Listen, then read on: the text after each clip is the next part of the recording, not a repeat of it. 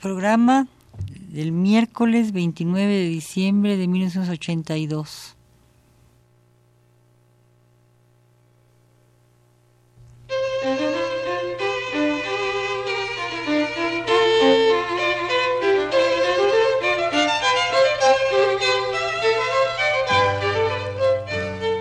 Divergencias.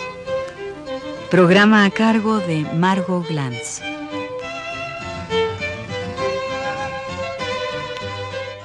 Las desemejanzas.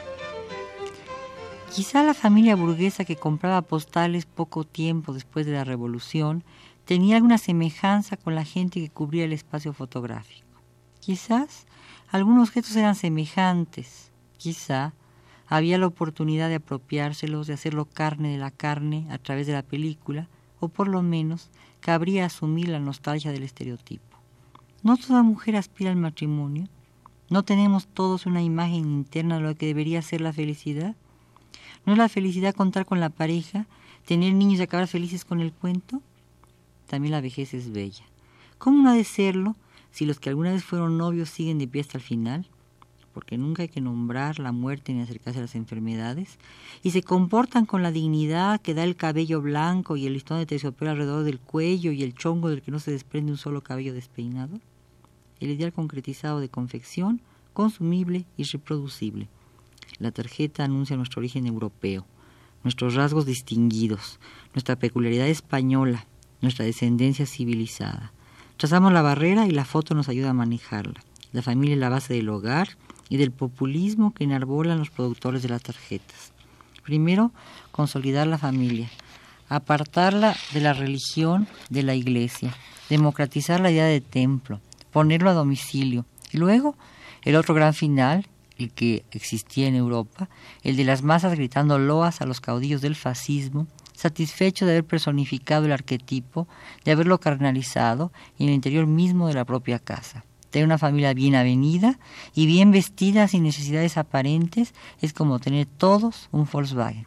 Es más, de la familia bien constituida se pasa a la familia bien provista. Volkswagen es el automóvil del pueblo, el que cada casa de familia decente debe tener. Nombrar la felicidad, leerla por la imagen, es asumirla, es convocarla, es un fetiche. La procedencia se resalta, se aclimata. Y luego, cuando las postales emigran a otros rumbos, cuando los que primero las consumieron las miran con nostalgia y las coleccionan como un ejemplo maravilloso y enternecedor de la cursilería, cuando se compran como se compran los discos que dejan oír la voz destemplada, aterciopilada y acariciante de Agustín Lara cantando mujer.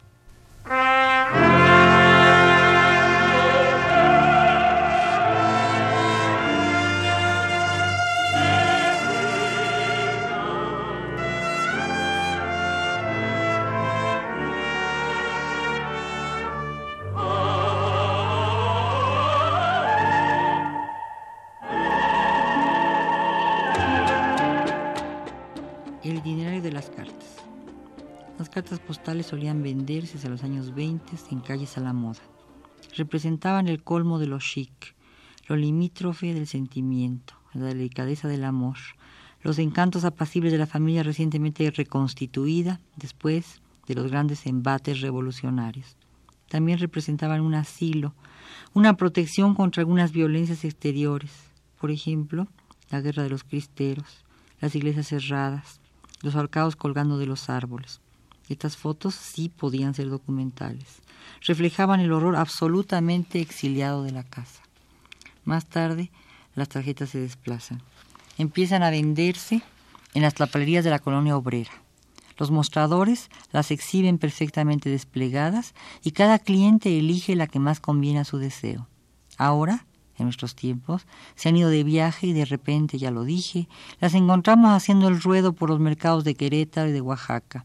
Quizás se encuentren en Juchitán, entre los huipiles tehuanos y los aretes de oro, bajo, de filigrana. Los turistas, en cambio, retratan a las tehuanas. Las exhiben en el momento impreciso de la instantaneidad. En el mercado se compran los productos de la pose, de la languidez estudiada y del traje con retoques. ¿Qué revelan los enfoques? ¿Cómo registrar los cursos del deseo? ¿Qué hay de común entre un indio de Oaxaca y una familia italiana de la clase media? Aquí quiero insistir en la cosa curiosa. Eh, vuelvo a leer una postal. Hay un niñito con una cunita, con cuatro ruedas, todo rodeado de encajes, con un niñito sentado que lleva en la frente eh, una florecita que le cae. Eh, hay flores también que, simétricamente adornan el carruaje. Está solo, mientras el padre y la madre, ya un poco embarnecidos, sobre todo el padre, con su corbata muy bien atada, y con el pelo cortadísimo por encima de la nuca, con una cara así de, de felicidad un tanto sosa, y la madre mirando hacia el cielo, recargada en el, hombre en el hombro del marido, que es naturalmente mucho más alto que ella para protegerla mejor, y los otros dos niñitos ya este, caminando, la niña con un vestido azul, con sus zapatos negros muy boleados y, con eh, una mirada muy expresiva de la felicidad de estar en este mundo que se duplica por la felicidad de llevar un ramo de flores eh, perfectamente escogidas en forma de buqué. Al final, una balaustrada, un jardincito, donde también hay simétricamente algunas flores. Es la primavera, las ramas tienen flores rosas, azules y blancas, como las que nunca existen en esos árboles, y cuatro pajaritos que imitan la posición de los dos padres y los dos hijos que, que, ya caminan.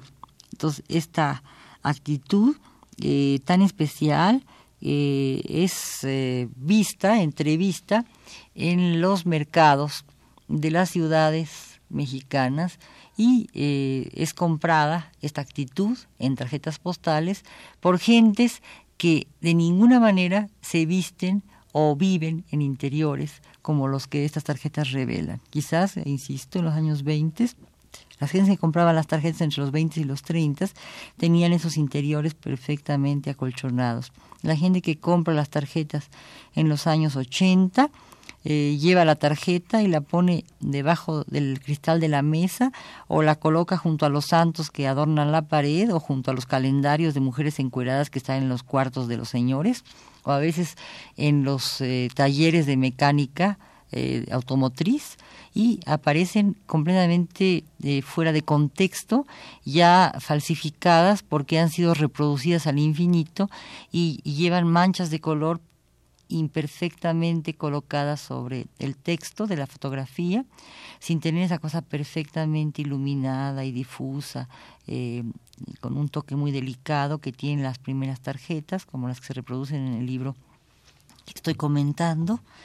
Y eh, esa eh, realidad de las tarjetas contrasta con la cámara fotográfica de los turistas que se acercan a los mercados de Oaxaca con el afán de eh, poner en su cámara personal, en su propio espacio fotográfico, la vida retratada en su perfección pero no detenida, sino solo solamente se detiene el momento en que se capta la realidad que está en movimiento. Es decir, es la realidad más eh, violenta del documental, la realidad que quizás solo se vuelve eh, una realidad mucho más definida y fija, a pesar de, su movimiento en las películas documentales, pero que en las fotografías nos separa de eh, cualquier intento de realidad absoluta que el documental pretende instaurar. A mí me parece bien interesante ver estos dos contextos, el contexto de la foto fija, posada, a colores, de familias ideales y felices, frente a la foto que toma el turista de indios con guaraches, con rebozos, las mujeres con rebozos, este, cargando cosas o haciendo cosas en el campo y que se convierten en las fotos también que vemos eh, de alguna manera en Paul Weston, en Tina Modotti, sin que con esto quiero decir que son fotos malas, al contrario, habría que hacer también un estudio de su sentido, aunque se ha hecho, pero creo que sería interesante hacer un enfrentamiento entre estos dos tipos de fotos.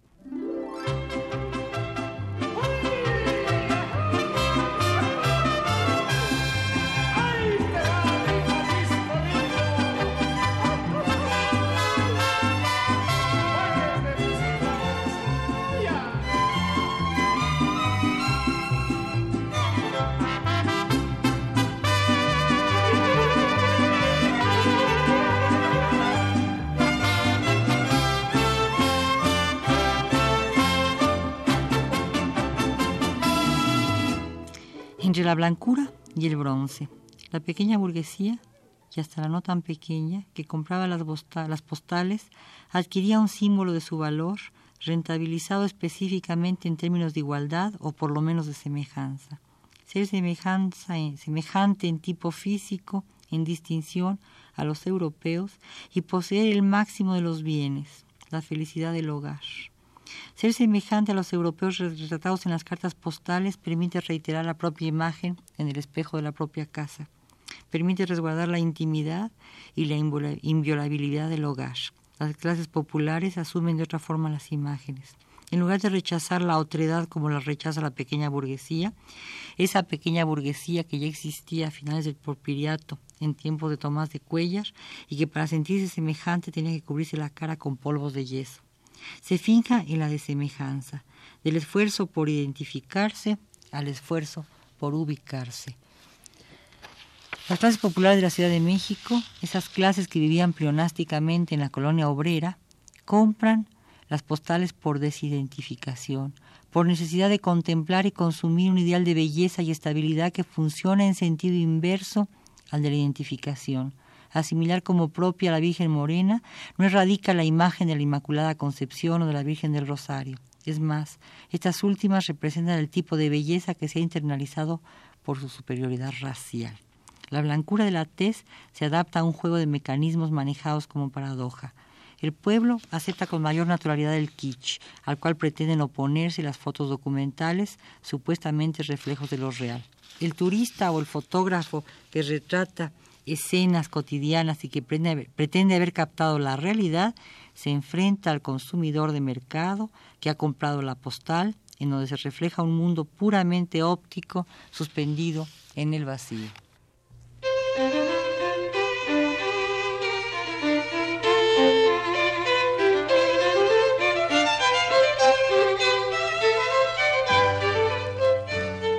Divergencias Programa a cargo de Margot Glantz. Muchas gracias a José Gutiérrez, que estuvo en los controles técnicos y que ha hecho posible esta emisión. Eh, feliz año y gracias por escuchar esta larga serie sobre el día de tu boda. Espero que el año que entra salgamos al exterior. Otra vez, muchas gracias.